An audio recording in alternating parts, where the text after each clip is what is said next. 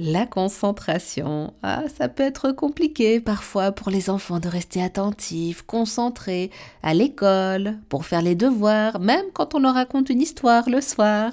Pour nous aider et nous conseiller, avec nous, Anne-Marie Guignard, autrice d'une méthode à succès pour apprendre autrement, la série Hugo, dont le précieux livre Hugo et les clés de la concentration. Bonjour Anne-Marie. Bonjour Eva. Racontez-nous comment je peux aider mon enfant à mieux se concentrer? Alors, on peut toujours aider son enfant à mieux se concentrer à condition d'avoir quelques, quelques bases en fait. Hmm. Déjà, la première des choses à la maison, hein, c'est quand il apprend ses leçons, c'est debout.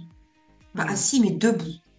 Donc là, ça change vraiment la donne. Le fait qu'il soit debout, les deux pieds par terre, ça lui permet en fait d'être euh, concentré sur une durée légèrement plus longue. Ça ne veut pas dire qu'il lâchera pas, ça veut dire que là, vous serez quand même avec 10 minutes avec lui, à une seule condition, c'est qu'il soit intéressé. Si l'intérêt n'est pas là, il va recommencer à gigoter.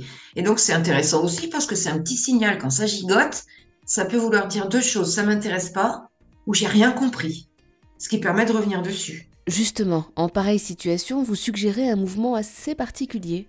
Le mouvement croisé, c'est le quatre pattes debout. Donc ça, on peut le trouver partout sur Internet.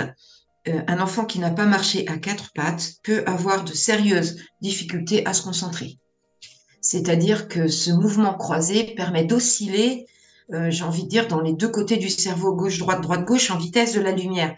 C'est-à-dire que ça permet d'aller à droite pour souffler et à gauche pour être bien là, écouter et essayer d'enregistrer. Voilà, donc il faut savoir aussi comment on fonctionne pour pouvoir aider le, cerveau. C'est compliqué. Mais la concentration, c'est le premier ami, c'est l'intérêt. Merci beaucoup Anne-Marie Gagnard pour tous ces précieux conseils.